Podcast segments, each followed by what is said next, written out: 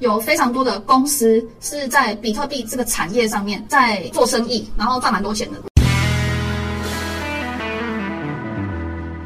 就是萨尔瓦多，它这个国家在中美洲巴拿马附近，然后旁边是洪都拉斯。它这个国家比台湾小，它的人才外流很严重，它的谋杀率很高。然后你看他们的报纸，他们没有在打马赛克的，就是有人死在路上，整个就是很及时行乐的拉丁美洲国家。他可以当上总统，然后他推行这个比特币政策的时候，有一大堆人上街抗议。那你想这么乱的国家，如果你看这个总统不爽，你应该很容易就可以去暗杀他吧？因为那边的人就不把人当人命啊。可是这个萨国总统他超猛。他才四十岁，然后当选总统。那他在二零一七年的时候被他的原本的党开除，然后他们跟台湾很像，他们是有两个党，这两个党独大，主要是两个党在互选，然后他们那个国家贪污很严重。他被他原本的党开除之后，他马上就成立新的党。然后他二零一九年的时候，他出来选总统。他们总共三个人在选总统。本来旧的两大党，你你可以把它想成民进党跟国民党。然后这两个党推出来的参选人，跟他就是自己成立一个新的党出来选总统。然后这个男的他赢了，他得票率是五十三，大赢另外两个人。然后他很年轻，他就是会说，哎，他要对抗黑帮啊，压制腐败啊，终终结两党对立。这个我这个我们台湾也会有听过这种话嘛。那那我们现在要开始讲他的比特币政策这件事，因为我们现在比特币的市值是六点八兆。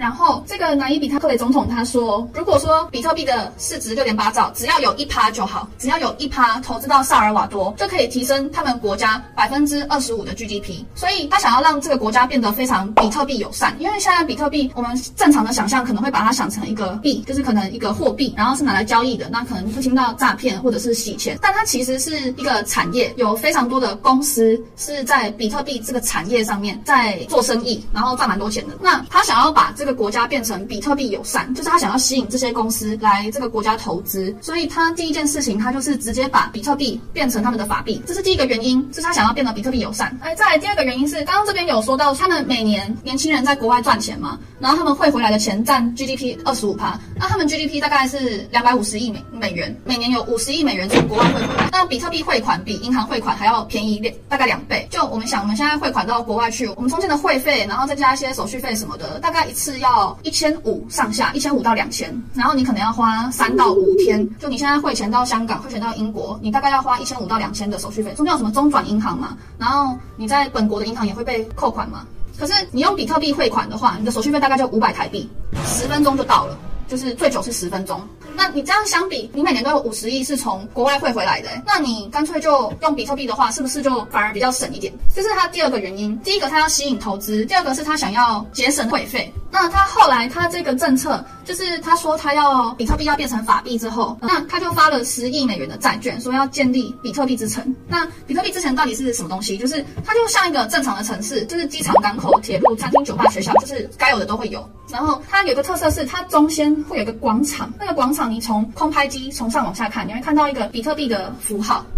很酷，然后呢，他会做火山能源发电，他们的火山能源发电的技术其实蛮发达的，但是他平常不会用火山能源发电，因为就是呃比煤炭发电还要贵，因为你要运输嘛。总之简单来讲，它就是都设计好，这个比特币之城就是要设定在火山旁边，你整个城市就是靠这个火山能源发电，然后你这个城市里面会有一大堆矿机，就是挖矿，它会去解决大家说比特币不环保啊，比特币很浪费电啊，然后比特币碳排很高的问题。我觉得这最酷的事情就是他真的为了吸引投资这件。事这个城，它什么税都不收，就是你的资产税、房地产税，然后你的呃收入税，什么税都不收，它只收十趴的消费税。超狂的！他在宣布这件事情的时候，就是底下的人是欢呼，然后尖叫。哎，如果有一个城市是这样子，应该也会很吸引大家想要去。住在那边吧。然后这个人他超聪明，他规划的很好。他是想说，十趴的消费税，五趴就拿来付债券，刚刚那个十亿美元债券的利息，然后五趴就是拿来做这个城市的维护。不过这件事情他已经计划了两年，两年前他就在他们国家做一个小岛，里面全都是比特币支付，然后去测试效。背后还有一个原因，我刚刚说他为什么要这么做，第一个他想吸引比特币投资，然后第二个是他想要节省那个会费嘛，第三个是因为这个国家萨尔瓦多他没有自己的货币，他从两两千年开始。他就把国家的货币变成美元，就有一些新兴国家，他们的国家的货币是美元。可是因为现在美元一直贬值嘛，然后原物料一直上涨，在那些用美元当法币的国家，他们国家里面有停滞性的通膨，就是他们会莫名其妙越来越穷，因为你美元一直在贬值嘛，但是你又没办法去升息，你汇回去两百万，然后可能贬值之后剩一百八十万，同时你原物料一直上涨，所以对萨尔瓦多这种，他本来就是用美元当成法币的国家，他们如果不用法比特币当法币的话。那他们还是就死路一条，他们只会越变越穷。所以给我点就是死马当活马医，然后杀出一条生路的感觉。那他推行这个比特币政策大概不到一个礼拜，然后大家就发现说，哎，怎么那么多问题？手机的 app 没有用，就是打不开，或者是比特币的提款机没有办法提款，然后甚至是被骇客盗，然后你的钱就莫名其妙少了几百美金。大家就是上街，然后去反抗这个总统。刚好这个总总统他很衰，他推行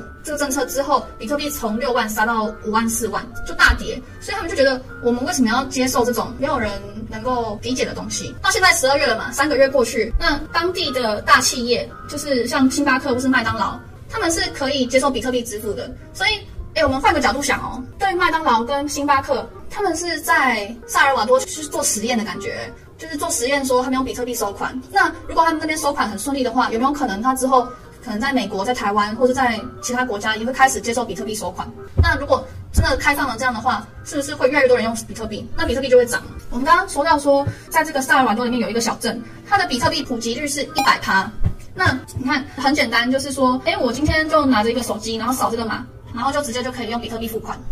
你你这样想哦。以后如果我们要去萨尔瓦多玩，我们不用特地换美金，也不用带现金，我们就直接拿着我们的手机，然后用比特币就可以支付，我们就不用换汇了。那这件事情如果扩大，越来越多国家都做这种事的话，就会很可观。这次他访问一个居民，因为那个镇在很偏僻的地方，那他就访问那个居民说：“哎，你之前缴这个水电费要花多久时间？”他说要三个小时，他要骑车还是开车到某一个地方，然后去缴这个钱。那他现在就是直接扫扫这个码，然后一分钟，然后就爆款。然后旁边的国家就是洪都拉斯、瓜地马拉都在观察萨尔瓦多的成效。那如果说之后这件事情推行越来越顺利的话，那他们也要这样做，因为他们那边有很多国家都是用美元当成法币，然后现在美元就是因为印钞的关系一直贬值。虽然说现在暂时有因为升值有短期的利多，但是他们会觉得不安全，因为这种事情要来几遍啊？我们现在有升息，然后短期利多。那如果说以后再发生这种事嘞，以后美国再一直印钞，再一直印钞，那我是不是就要一直一直通膨，一直通膨，通膨？那我哪受得了？那我们现在来去分析，去讲说为什么他不怕？就是万一比特币跌到剩下零元呢？他会不会有可能就是跌到归零？万一比特币被骇客破解了怎么办？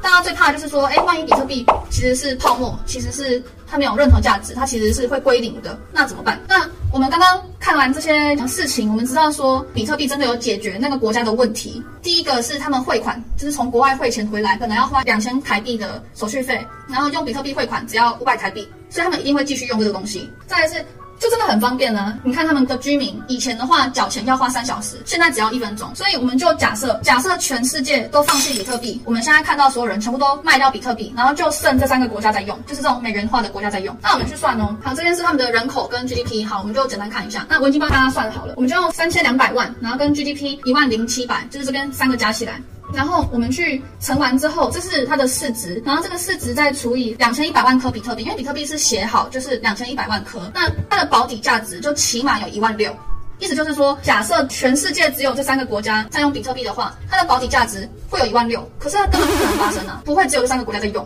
对，因为它真的是方便嘛。那我们再看一下，就是说，哎，还有哪些国家，他们也是都只用美元，就大概有十一个了。所以这是今天直播的要跟大家聊聊的事情。就是聊说萨尔瓦多他为什么敢用比特币当法币，然后为什么他不怕比特币跌到零？就算只有这三个国家在用的话，比特币的保底价值有一万六，那是很夸张的比喻，就是比喻说，嗯，全世界人都不要比特币了，就剩下这三个国家的人想要用这个技术，这样子比特币的保底价值也会有一万六。